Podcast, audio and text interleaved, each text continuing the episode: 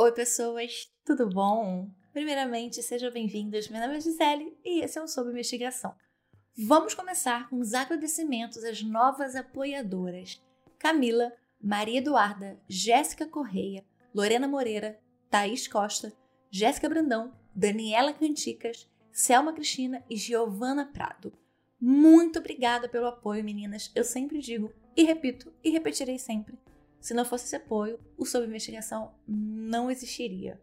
E se você quer apoiar também o Sob Investigação, na descrição dos episódios tem o link direto para a campanha de apoio na Aurelo. Ele começa com R$ reais e já te dá acesso a todos os episódios exclusivos. Se você não puder ajudar financeiramente, e se puder e quiser, claro, ouça os episódios lá também. Cada vez que alguém ouve por lá, no aplicativo do Aurelo, eles pagam um valor simbólico para o podcast e, infelizmente, para manter o projeto é preciso dinheiro. Pelo menos até que as plataformas decidam monetizar os conteúdos, né? E eu preciso explicar, me desculpar também com vocês. Como vocês notaram, domingo passado não teve episódio. Quem segue o podcast no Instagram já estava sabendo. Eu fiquei muito doente, estava praticamente sem voz. Minha voz ficou muito ruim, não conseguia gravar nada. Então eu peço desculpas não dava nem para gravar um aviso para deixar no podcast. Quando acontece algum imprevisto, eu sempre vou avisar lá no Insta, tá, gente? Arroba sob investigação. Caso queiram, tem o link dele aqui na descrição também, não só do Instagram, tem também na nossa conta no Twitter, tem no canal do YouTube, é só seguir. Não esqueçam de deixar sua avaliação, suas cinco estrelinhas são muito importantes. Se o seu streaming, claro, tiver a opção de avaliar, avalie enquanto ouve, por favor. Obrigada, de nada. Caso alguém citado nesse episódio queira, pode entrar em contato através do e-mail na descrição deste episódio, sob investigação@gmail.com. Hey, você se interessa por crimes reais, serial killers, coisas macabras e tem um senso de humor um tanto quanto sórdido? Se sim, você não está sozinho. Se você precisa de um lugar recheado de pessoas como você, Venha conhecer o podcast Pátria Amada Criminal. Todas as semanas tentamos entender o pior da humanidade. Nesse processo a gente ri, chora, fica brava, fofoca, porque afinal de contas é assim que a gente fala quando está entre amigos. Suas novas melhores amigas trevosas estão aqui no Pátria Amada Criminal. Agora, bora para mais um caso? Eles roubaram o dinheiro do caixa e objetos dos clientes. O dentista José Renato Tarran pediu calma aos bandidos e foi morto a tiro. Outro cliente tentou intervir e também foi baleado sem gravidade. Adriana Ciola, de 23 anos, teria demorado a tirar o relógio de pulso. Por isso, também foi morta a tiro. O caso da escola base que você ouve no episódio 12 da nossa segunda temporada fazia dois anos e cinco meses que tinha acontecido. E, novamente, a imprensa tinha um imenso papel em mais uma injustiça promovida pela polícia de São Paulo. No dia 10 de agosto de 1996, no bairro de Moema, um dos bairros mais nobres e sofisticados da cidade de São Paulo, cercado pelo Parque Ibirapuera de restaurantes sofisticados, ruas arborizadas, entre os diversos restaurantes internacionais e bares badaladíssimos, existia o Bar Bodega, de propriedade dos atores Tato e Cássio Gabos Mendes, e também do tio deles, o também ator Luiz Gustavo.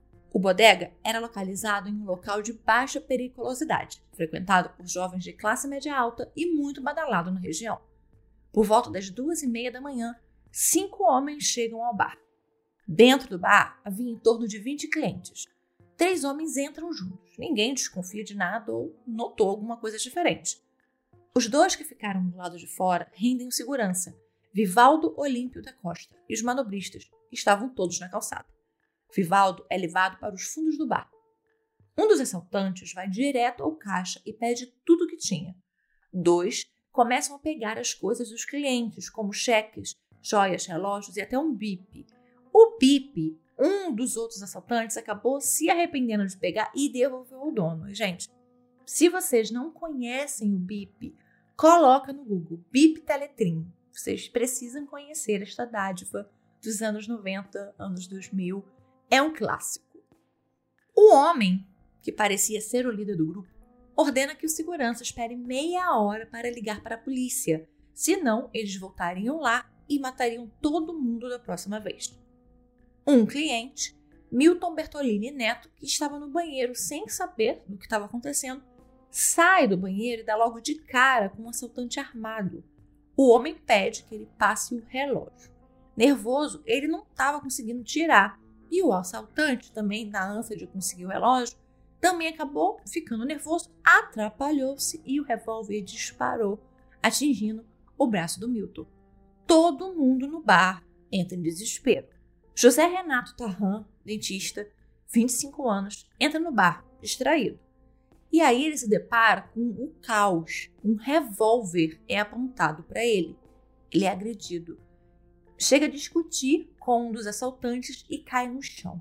Ao tentar se levantar, é atingido com dois tiros nas costas. Ele fica caído entre as mesas. Assassinado. Os cinco homens começam a sair do bar. Um deles se vira para dentro do bar, já na calçada, e atira. O tiro entra pela janela e atinge a estudante de odontologia de 23 anos, Adriana Ciola. Foram levados R$ 4.100 em dinheiro e bens dos clientes. O crime toma proporções imensas. No dia seguinte, estavam todos os jornais. Jovens são assassinados em bar de São Paulo. E em um bairro onde aquilo não acontecia. Cleverson Almeida de Sá perdeu a mãe aos 4 anos, assassinada pelo ex-companheiro com cinco tiros nas costas. Ele e a irmã mais velha acabaram indo morar com o pai. O pai, seu Gilmar, já tinha se casado novamente com a dona Rosa e tido uma filha, Gisele. Ele adorava a madrasta, mas não conseguia controlar sua necessidade de ser rebelde. O pai sempre batia e ele sempre aprontava. Um dia, uma tia de Cleverson denunciou Gilmar por maus tratos. Depois disso, Cleverson foi expulso de casa. Aos 14 anos, durante um assalto a carro, ele e outros três acabam matando o motorista do carro, Fernando Soares Martins. No dia seguinte, foi preso. Ficou três anos na FEBEM. Saiu em 1996, aos 17 anos. Em agosto, Cleverson e um amigo chamado Chiquinho foram assaltar um Voyage. Eles entraram no carro. Chiquinho tomou a direção e colocaram o motorista no banco de trás. Porém, não se locomoveram nem dois quilômetros. O Chiquinho perdeu o controle do carro, capotou. Só que ele conseguiu correr e fugir. Cleverson não. E para o azar dele e sorte do motorista, uma patrulha da PM passava e o prendeu. Ele foi levado para uma delegacia na zona sul de São Paulo. Ele deveria ser encaminhado para o SOS Criança. Só que enquanto estava na cela, esperando na delegacia transferência, um carcereiro perguntou se ele não era o cara do bar bodega. Ele Disse que não sabia nem o que era bodega. O carcereiro saiu e, quando voltou, ele estava com a delegada Marina Abigail Schmidt Carreira. Ela tinha um papel na mão. Olhou para o papel, que era um retrato falado, e olhou para o Cleverson. E disse: É ele. Imediatamente ele foi tirado da cela sob socos. E cada vez que negava saber do que se tratava o tal bodega, mais ele apanhava. O colocaram dentro de uma viatura só no caminho percebeu que estavam indo para a casa da madrasta dele. Lá na casa estavam Dona Rosa, Andréia, a sua irmã mais velha, e Gisele, sua meia-irmã de apenas sete anos. A polícia revirou a casa, sempre perguntando sobre o resto da quadrilha. Cleverson foi levado de volta à delegacia, mas aquela não seria a primeira vez que a polícia o levaria até em casa. Eles ainda voltariam para procurarem a arma do crime, que nunca foi encontrada. Na delegacia, o adolescente é posto em uma sala, pendurado e espancado. Eles mandavam que confessasse, e quando pegaram um pedaço de sarrafo e ameaçaram colocarem no ânus dele, Cleverson desistiu de continuar negando. Os policiais foram direcionando e ele falando sobre como assaltou o bar, onde ele nunca havia ido. O latrocínio completava 15 dias quando a polícia avisou à imprensa que tinha pego um dos assaltantes. Toda a imprensa só falava disso. Era capa em todos os jornais. A principal notícia dos telejornais. Era o caso perfeito para o Xinto, aqui agora, e para o Cidade Alerta. O Diário Popular chega a comparar os crimes que estavam ali acontecendo em São Paulo, segundo eles, com a guerra da Bósnia. Surge então o movimento Real de São Paulo, criado pela tia de Adriana Ciola, Albertina Dias Café, e teve apoio de diversas instituições, como a Fiesp, por exemplo, que é a Federação das Indústrias do Estado de São Paulo, e também da EB, do Rabino Henri Sobel, além de diversas personalidades muito relevantes de São Paulo. Além da resolução do caso, o movimento pedia aumento das polícias civis e a alteração da idade penal. Além de confessar ter cometido um crime que ele desconhecia, o Cleverson deu à polícia o nome de um rapaz que também estaria envolvido, o Valmir. Ele conhecia um Valmir de vista e, na hora, foi o primeiro nome que ele lembrou: Valmir do Jardim Mituse, em Taboão da Serra. A polícia foi até lá e começa a perguntar no bairro onde morava Valmir. Uns falavam de um Valmir que morava na rua Dolores Romero, outros de um Valmir que morava na rua Barbosa. Prenderam os dois. Os dois Valmir eram pobres, jovens e da periferia de Taboão da Serra.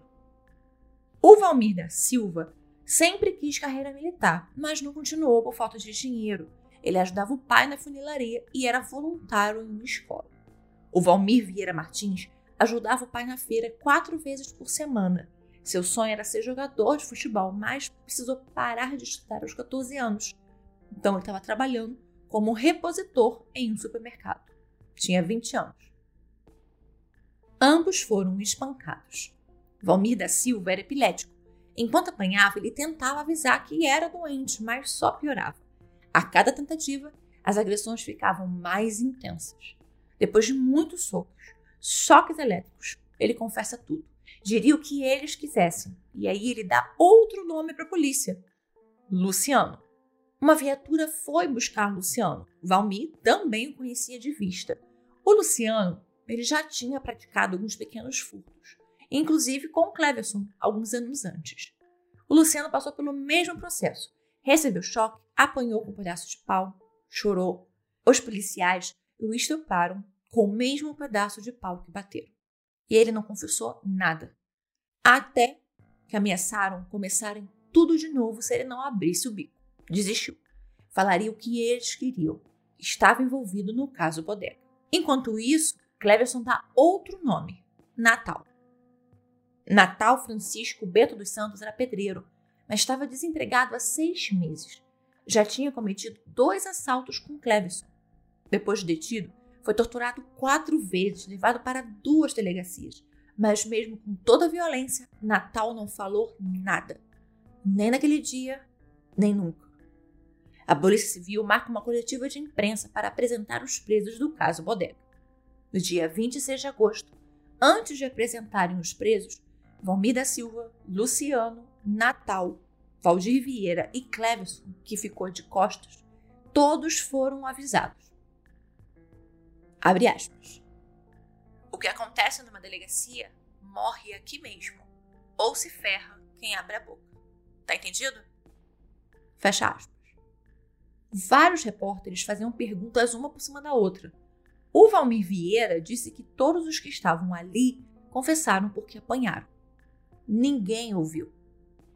Vivaldo, aquele segurança lá do Barbadega, vítima também do assalto, que viu três dos cinco assaltantes bem de perto, se prontificou a ajudar na investigação. Quando ele foi chamado para identificar os detidos, ele falou que não estava reconhecendo ninguém. O Natal ele até conhecia, porque o Natal era um ex-vizinho dele de muitos anos. Mas os assaltantes não eram pretos, e ali só tinham homens pretos. Sem esperar por aquela reação, o Vivaldo passou a ser acusado pela polícia de participante da quadrilha, já que se recusava a reconhecer os detidos e de insistir de que não eram eles. Ele apanhou dentro da delegacia com uma prancheta, mas no fim a polícia precisou liberar ele. Ele então liga para um amigo policial, o soldado Ismael do Nascimento Santos, que era da equipe tático móvel, e conversa com ele sobre os presos apresentados na coletiva, não eram aqueles os culpados, ele tinha certeza daquilo. O Ismael falou sobre aquilo no batalhão para o comandante, para o sargento Borges de Souza, que era da equipe da P2 da PM, o chamado Serviço Reservado. Foi o sargento Borges que iniciou uma investigação sigilosa. A P2 recebeu informações de um grupo que andava na região de Glicério, um pequeno, tipo um subbairro que fica entre Liberdade e a C, e que estava muito estranho desde o assalto do bar e da repercussão do caso. Um deles tinha saído de São Paulo, simplesmente sumido, outro vendido do nada o carro que ele tinha, e o outro tinha mudado a aparência, mudado o cabelo, descolorido. Uma noite, na porta de uma casa de shows, estava Vivaldo e Ismael conversando. O Vivaldo vê o cara, o cara que descoloriu o cabelo, passando perto deles. E aí ele aponta para o Ismael e avisa que aquele era o assaltante. O Ismael comunica ao comandante que faz a notificação ao Ministério Público. Sabendo do que estava acontecendo, o procurador Luiz Antônio Guimarães Marrei passa o caso para o promotor Eduardo Araújo da Silva. A informação repassada pela polícia era de que as vítimas do caso Bodega tinham reconhecido os presos, mas não era bem assim. Os reconhecimentos que a polícia afirmava terem feito eram baseados em porcentagens. Então, um disse que tinha talvez 60% de certeza que era ele. Outros diziam que era mais ou menos os 30% de certeza. Outros achavam que era 20%. Fora os que não reconheceram nenhum daqueles homens com 100% de certeza, com exceção de um manobrista que reconheceu Valmir Vieira sem sombra de dúvidas, porque as olheiras dele eram iguais ao do assaltante. Com exceção dele, todos os outros eram muito convictos de que não eram aqueles homens presos os mesmos que entraram no bar. Mas disso a imprensa não sabia. O tema sobre maioridade penal voltou à baia. O Cleverson era menor de idade, portanto, ele não seria preso. E isso reacendeu a discussão que, convenhamos, até hoje não terminou. Os moradores de Moema começam uma campanha para que o governador Mário Covas aumentasse o policiamento do bairro do Moema. Caso contrário, ninguém mais ali no bairro votaria nele. Após uma visita ao irmão, a Andréia denuncia na corregedoria da vara da infância as torturas que o irmão estava sofrendo, além de estar preso legalmente em uma delegacia. Cleverson, então, aí sim é levado para o SOS Criança, mas antes ele dá à polícia outros quatro nomes sob tortura. Marcelo Nunes Fernandes, de 24 anos, Marcelo da Silva, de 24 anos também, Jailson Ribeiro, de 23, e Benedito de Souza, 23 anos. Presos, nenhum dos quatro confessa. Todos foram torturados. Marcelo Nunes Fernandes passou a ser apontado como líder da quadrilha, antes era o Cleverson, e também chamado de Marcelo Negão, mesmo tendo pele bem mais clara. A polícia insistia que as vítimas tinham reconhecidos agora nove acusados. O Marcelo tinha sido reconhecido pelo Milton, por exemplo, segundo a polícia, o que não aconteceu. O assassino do José Renato primeiro era o Cleverson, depois passou a ser o Valmir, o da Silva, depois o tal Marcelo Negão. O assassino da Adriana primeiro era o Cleverson, depois era o Natal, depois o Valmir da Silva. O relato das vítimas todas, sem exceção, era de que cinco homens entraram no bar bodega naquela madrugada do dia 10. A polícia tinha prendido nove homens. O caso teve um viés político muito envolvido. O mandato de prefeito do Paulo Maluf estava acabando e ele queria eleger como sucessor dele o Celso Pita. Então, o caso Bodega foi usado tanto por eles para provar a eficácia da Polícia Civil de São Paulo, quanto pelos adversários, tentando mostrar como a violência tinha aumentado na cidade. O promotor, Eduardo Araújo, com 29 anos na época, procurou as famílias dos nove presos para conversar. Todos relutaram em falar com ele, assim, demorou muito tempo para ele conseguir contato com as famílias. Depois, ele ouviu os próprios presos. O Cleverson saiu afirmando que estava assim no assalto, mas as informações de que como de como tudo aconteceu, onde José Renato foi atingido, não estavam condizendo com a verdade. Ele afirmava que atirou em José Renato e o matou enquanto ele saía do banheiro. Só que José Renato foi morto entre as mesas, quase na entrada do bar. Quem levou o tiro perto do banheiro foi o Milton, que ficou vivo. Informantes da AP2 avisam sobre boatos de um sujeito chamado Basto, e que ele era o assaltante do bodega. Um taxista contou que uma mulher, também taxista, chamada Salete, tinha sido a que levou os bandidos até o mar. Era Zeli Salete. Outros envolvidos, as pessoas conheciam como um como alemão e outro como Chicão. A imprensa condenou os nove presos antes de qualquer julgamento, só ouvindo o que a polícia falava, sem se preocupar em verificar a veracidade das informações. Uma colunista da Folha, na época, chamada Bárbara Gância, escreveu sobre o caso que eles eram veneno sem antídoto. Nenhum presídio recuperaria aqueles répteis da natureza, como ela chamava eles.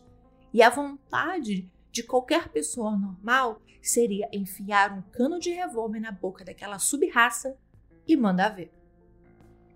E toda a cobertura jornalística seguiu o mesmo ritmo. Nem o fato de terem mais presos do que assaltantes pareceu não fazer muita diferença para a imprensa. Foi marcada uma reprodução simulada no bar. O Cleverson não foi. Natal, Luciano, Valmir Vieira se recusaram a participar. O Valmir da Silva foi o único a descer do camburão. O promotor acompanhava tudo à distância. Só que o que Valmir estava demonstrando não parecia fazer sentido. No fim, o delegado falou com todos os repórteres e disse que tudo tinha saído como esperado. Mas isso também não era verdade. O promotor Eduardo então liga para o perito da reprodução, Francisco La Regina, e o perito foi muito seguro ao dizer que o caso tinha muitas contradições. Ele então acha melhor pedir uma reprodução simulada com a versão dos funcionários do bar sem a presença da imprensa. Os nove chegaram a irem para a audiência de custódia, que é uma audiência que é obrigatória, né? Para todo mundo que é preso, e eles estavam presos temporariamente pela lei. Dentro de 24 horas, eles precisam ser apresentados a um juiz. O Cleverson, após essa audiência, é levado direto para a delegacia e depois de outra sessão de ameaça e com medo, porque ele contou para o juiz tudo o que acontecia, que ele era inocente, então ele acaba assinando um depoimento em que contaria com ainda mais detalhes a sua participação. Disse que cheirou cocaína no dia, que bebeu antes do assalto e que o Natal, o Luciano e os dois Valmir, assim como o Benedito, o Jailson e o Marcelo, estavam com ele. Só que ele esqueceu de mencionar o outro preso, o Marcelo da Silva. Os nove foram encaminhados ao IML fazer o corpo de delito, procedimento obrigatório. E foi um exame bem rápido, pedindo para que levantassem a camisa, olharam pedindo para baixar.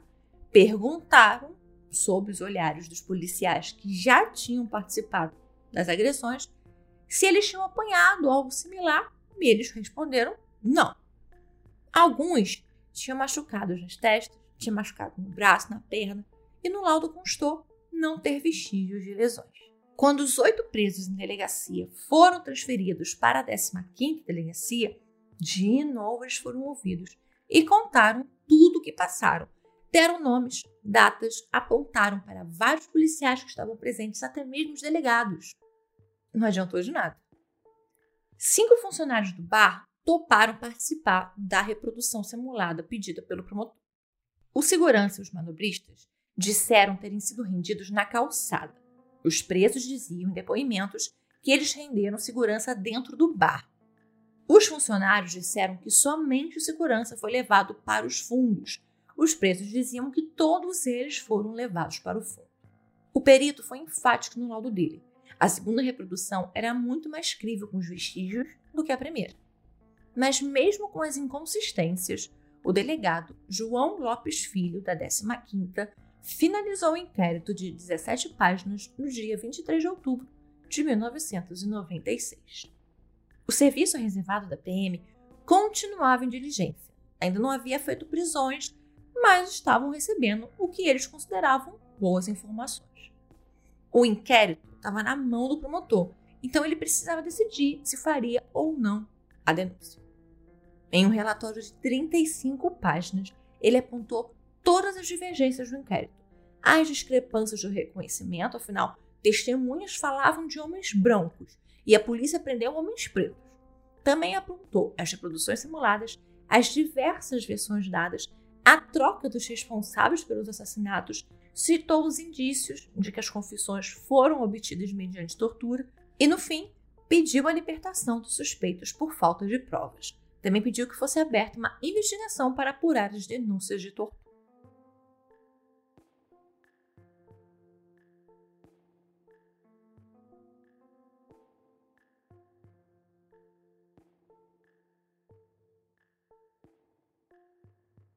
Não há, por hora, indícios suficientes de autoria para denunciar. Havia uma série de contradições, os reconhecimentos não eram seguros. As vítimas naquela época, elas reconheciam por porcentagem. E para a segurança da justiça, esses reconhecimentos não têm validade, tá? Ou a vítima reconhece ou não reconhece. O garçom não reconheceu os primeiros por dois motivos. Eles não eram negros, nem pardos e não eram velhos, eram jovens.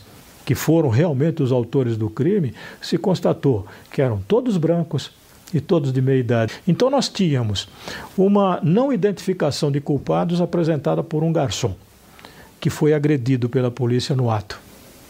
Quando ele disse que não eram os autores do crime, aqueles meninos, ele foi agredido pela polícia. Quando o perito da criminalística vem e demonstra que era impossível ter acontecido o crime do modo como aquele, aquela pessoa estava dizendo, então eu tinha uma versão de testemunha que não reconhecia, eu tinha uma prova técnica da impossibilidade do crime. Então, era uma somatória de fatos que determinavam, no mínimo, um pouco de cuidado para tratar deste processo. Abre aspas. Apesar das realizadas pela autoridade policial, não foi possível apurar a participação dos indiciados no crime. Pelo contrário, os elementos de provas coligidos autorizam a conclusão de que outros foram os autores da grave infração penal. Fecha aspas. Foi uma bomba o juiz Francisco José Galvão Bueno assinou a soltura dos presos. Assim que postos em liberdade, a imprensa em peso correu para cobrir a saída deles. No meio da tarde, sete dos nove acusados foram libertados. Os dois que continuam presos respondem por outros crimes. Eu tenho a plena convicção da participação de todos. E eles começaram a contar o que tinham passado sobre como o delegado João Lopes coordenava os espancamentos, como os policiais obedeciam. Ninguém parecia ter dado muita importância. O Cleverson ficou preso porque estava sendo processado pelo assalto mal sucedido do Voyage. Um dos Marcelos também ficou preso porque era foragido da polícia por uma condenação por roubo. A libertação foi massivamente criticada. As famílias das vítimas fatais falavam de pena de morte e, de repente, aqueles que eles acreditavam serem os culpados estavam soltos. A imagem dos sete soltos, de mãos dadas, unidas para cima, comemorando a liberdade, foi retratada pela imprensa como uma atitude ofensiva, quase desafiadora, sabe? O pai de Adriana, o Carlos, chegou a declarar que o promotor tinha libertado os culpados e que o caso ficaria impune porque eles fugiriam. O delegado João Lopes Filho, por sua vez, negava ter ordenado qualquer violência contra os presos ou tortura, porque tortura, segundo ele, era para obrigar a confessar, e dos nove, seis não confessaram nada. Ele chegou a ser homenageado no jantar oferecido pela Sociedade dos Amigos do bairro do Itaim Bibi, onde ficava a delegacia. Os meios de comunicação massacraram o promotor de todas as maneiras possíveis e imagináveis. O caso saiu da 15ª Delegacia e foi direcionado ao DHPP, a Delegacia de Homicídio e Proteção à Pessoa, sob os cuidados do delegado Wagner Guidice. E em uma semana, o caso Bodega teria uma conclusão. No dia 11 de novembro, o DHPP prendeu dois suspeitos, Sevonildo Oliveira da Silva, de 36 anos, e Sandro Márcio Olimpo, de 24, que na verdade já estava preso. Todas as testemunhas chamadas para reconhecimento deram positivo. Aqueles homens eram parte dos assaltantes do bodega. Depois deles, outras pessoas também foram presas. Além do Silvânio, conhecido como Nildinho, e Sandro, o Gaguinho, também foram presas. O Francisco Ferreira de Souza a Zeli Salete, que ficou do lado de fora do bar, dentro do carro, para dar fuga para eles. E por último, Sebastião Alves Vital, o basto. O Sebastião, ao ser abordado pela polícia, iniciou uma troca de tiros com eles, vitimando mortalmente o investigador José Pereira Godoy. Ele acabou se entregando. Ele já era condenado a 30 anos por assalto e estava há três anos foragido. Com os presos, foram apreendidos três relógios, correntes de ouro, anel e até um blazer, tudo dos clientes do bar. O Sandro, inclusive, não foi difícil de achar, como eu disse, ele estava preso. E ele estava preso desde o dia 20 de agosto, dez dias depois do assalto do bodega, por ter assaltado no bairro do Brás. O Silvanildo contou que toda a confusão começou quando ele tentou pegar o relógio de um homem que estava saindo do banheiro, que era o Milton, e o revólver disparou sem querer. Todos os presos confessaram serem os verdadeiros responsáveis pelo caso Bodega. O delegado João Lopes disse depois de uma entrevista que realmente os presos eram os responsáveis. E os criminosos, né, aqueles, aquelas pessoas que DHPP tinha aprendido, realmente eram as pessoas que cometeram um assalto. E que ele mesmo não sabia, porque os nove que ele prendeu confessaram um crime que não cometeram. A Albertina, a tia da Adriana, só falou que estava cautelosa, já que os primeiros presos confessaram também. A partir daí, o caso Bodega começou lentamente a desaparecer dos noticiários. O bar foi terminantemente fechado. Em março de 1997, aconteceu o julgamento dos acusados. Por terem sido indiciados por latrocínio, que é um crime contra patrimônio, o caso não foi a júri popular. Somente cinco foram julgados, um, o Francisco, acabou fugindo e estava foragido. O Sandro, Silvânio e o Sebastião foram condenados a 48 anos por latrocínio com agravantes. A Zeli Salete Vasco foi condenada a 23 anos. O Sebastião acabou somando uma pena de 97 anos, 7 meses e 19 dias, devido a outros crimes. No texto da decisão do julgamento dos assaltantes, o juiz José Ernesto de Matos Lourenço criticou a imprensa, polícia e a elite paulistana.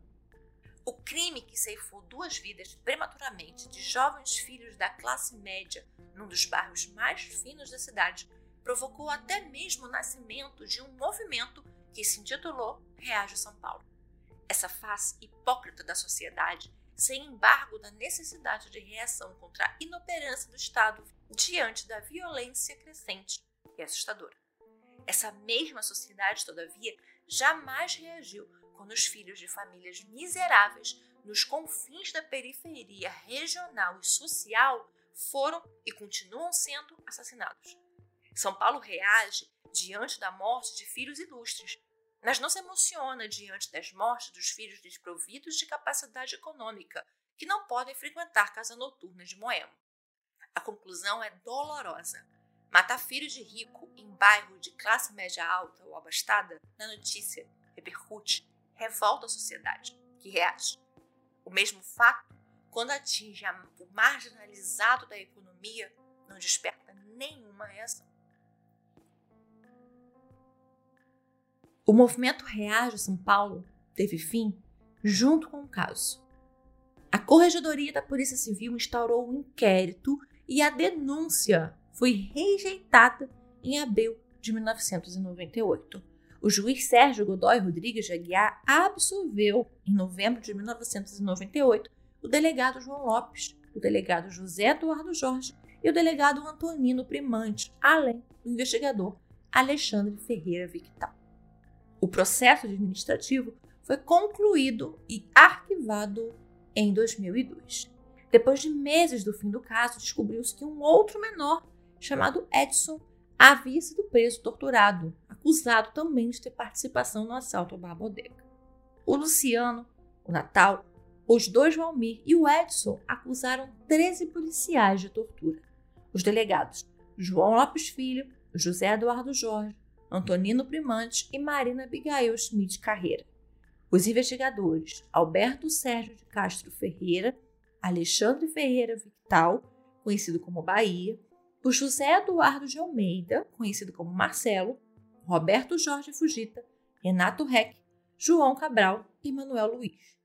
Os carcereiros Renato Meran e Wagner Porte. O promotor público José Carlos Gomes Pagliussa denunciou os policiais, além dos delegados, o João Lopes, o José Eduardo e o Antonino. Na fase de depoimentos na corregedoria, nenhum dos promotores indicados para acompanhar os denunciantes apareceu. O juiz Tércio Pires rejeitou a denúncia, alegando não ter provas das torturas. O Ministério Público recorreu e o procurador de justiça Arthur Pagliese Gonzaga negou o recurso. O caso foi para diversas instâncias. Nenhum policial foi punido. Nenhum jornal ou empresa de telecomunicação foi processado. Valmir da Silva e Valmir Vieira Martins entraram na justiça contra o Estado. O STF, em 2009, confirmou uma decisão já dada pelo Tribunal de Justiça de São Paulo que apontava a responsabilidade do Estado ao decretar a prisão cautelar dos primeiros suspeitos. Até hoje, 2023, nenhum dos dois foi indenizado. Após todo o caso, foi criado um projeto de lei em São Paulo que restringia o horário de funcionamento dos bares até uma da manhã e que começou a funcionar em 1999. Essa lei foi derrubada em 2004 pela prefeita Marta Suplicy. E não foi só essa lei que teve relação com o caso Bodega. Esse caso também acelerou a aprovação da Lei 9.455, a chamada Lei da Tortura, sancionada no dia 7 de abril de 1997 pelo então presidente Fernando Henrique Cardoso. Em março de 1998, a pena de Zeli Salete Vasco foi majorada para 30 anos, aquela que usou seu carro, um gol, que ficou ali do lado de fora esperando os comparsas saírem. No livro do jornalista Carlos Dornelles, O Babodega, um crime da imprensa, que, caso alguém tenha interesse em ler, eu li ele, acho que vale muito a pena, principalmente se você está estudando jornalismo, você gosta né, de temas de justiça social. Eu vou deixar um link para você adquirir esse livro na Amazon, tá aqui na descrição desse episódio. Nele, o Carlos Dornelles procura pelos nove presos. Ele conta toda a história do caso, tá? E aí depois ele procura essas mesmas pessoas dez anos depois de tudo, em 2006, aí uns 17 anos atrás. O Natal, é, ele veio a descobrir né, que o Natal participou de sequestros e assaltos, acabou preso. Tentou trabalhar como feirante, não deu certo. A última movimentação no Jus Brasil em nome dele é de uma revisão criminal e também um julgamento virtual nesse ano de 2023 por roubo. Então, aparentemente, ele ainda encontra-se no sistema prisional. O Jailson trabalhou em uma autoescola, mas não durou. As pessoas comentavam do caso, ele acabou sendo demitido. E aí começou a assaltar. Ele foi preso, foi condenado a cinco anos, saiu incondicional, tentou sair da vida do crime, mas não conseguiu.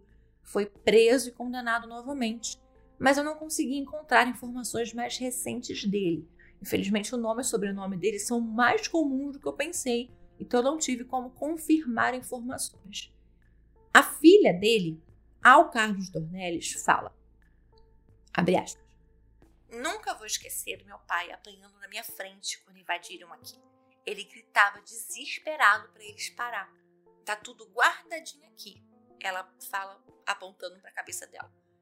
Eu sei que meu pai não queria ser bandido. Fecha O Benedito foi preso, depois cumpriu quatro anos, mudou-se para o interior, uma cidade bem pequena, e virou catador de café. Não consegui informações mais recentes. O Valmir Vieira Martins perdeu o emprego de repositor do supermercado, foi trabalhar com o tio como ajudante de pedreiro e depois conseguiu um emprego como medidor de energia elétrica na companhia de luz da cidade também não consegui informações mais recentes. O Valmir da Silva casou, teve um filho até o momento do livro. Ele trabalhava como porteiro e também participou do documentário produzido pelo Jornal da Cultura chamado Os Olhos que Condenam no Brasil, de 2019.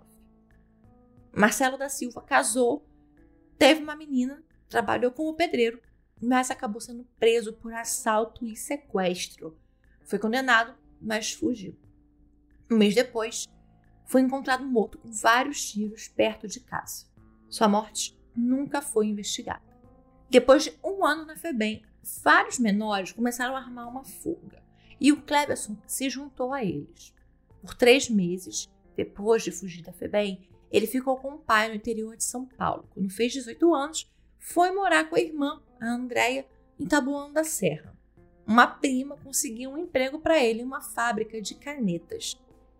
Um dia, Cleverson se arrumou, ele já faria 20 anos já na próxima semana daquele dia, e avisou que ia sair. Era mais sete e meia da noite. estava ali com os amigos no Jardim Trianon, também tá bom da Serra. Um grupo de garotos que eram brigados com um dos amigos que estava junto do Cleverson passou. Então eles começaram a discutir, começaram a bater boca.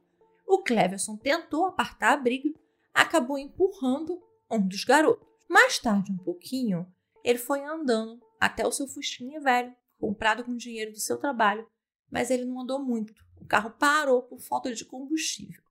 Ele conseguiu um galãozinho emprestado na rua mesmo e foi até um posto pegar um pouco de combustível.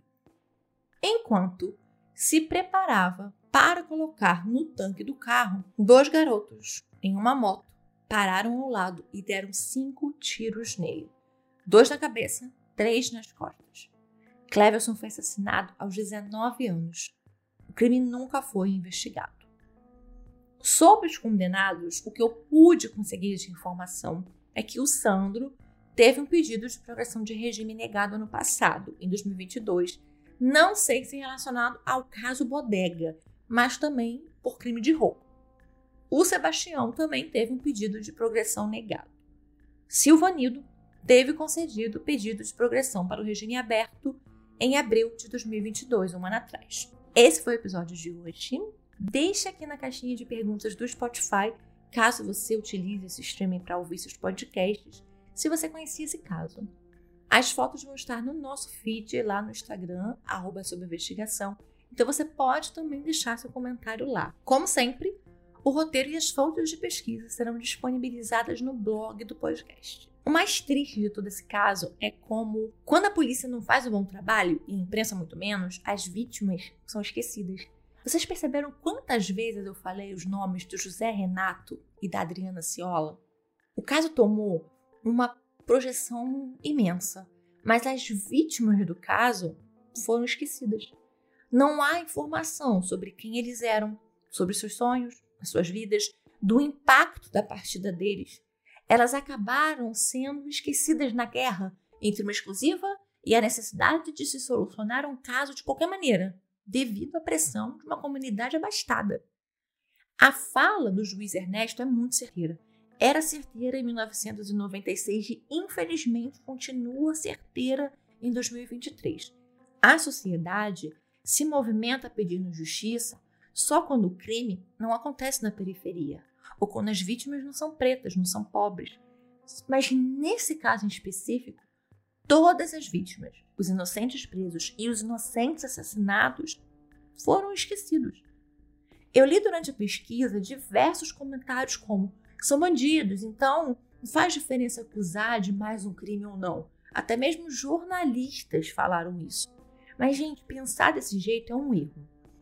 O fato de que alguns desses meninos terem passagem, terem cometido outros crimes, inclusive depois acabaram realmente se envolvendo com o crime, não dá permissão para ninguém de acusá-los por algo que eles não fizeram, porque a lei ela precisa servir para todo mundo, correto?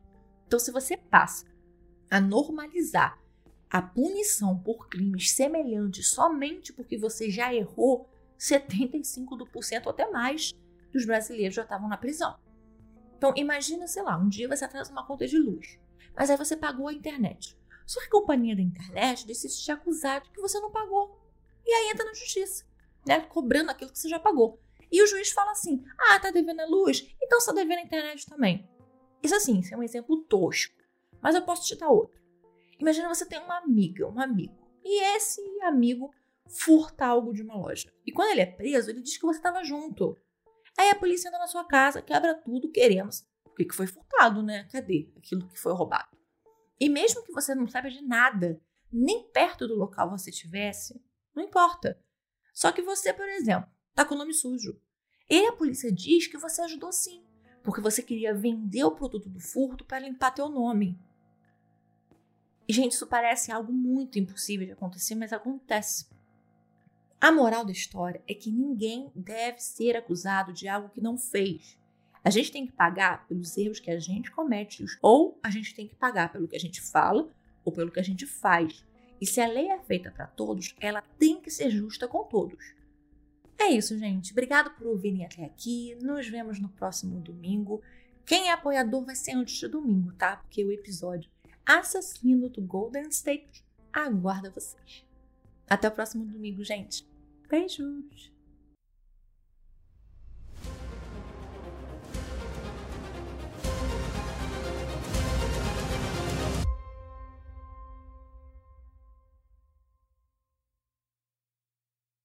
Hey, você se interessa por crimes reais, serial killers, coisas macabras e tem um senso de humor um tanto quanto sórdido? Se sim, você não está sozinho. Se você precisa de um lugar recheado de pessoas como você, venha conhecer o podcast Pátria Amada Criminal. Todas as semanas tentamos entender o pior da humanidade. Nesse processo a gente ri, chora, fica brava, fofoca, porque afinal de contas é assim que a gente fala quando está entre amigos. Suas novas melhores amigas trevosas estão aqui no Pátria Amada Criminal.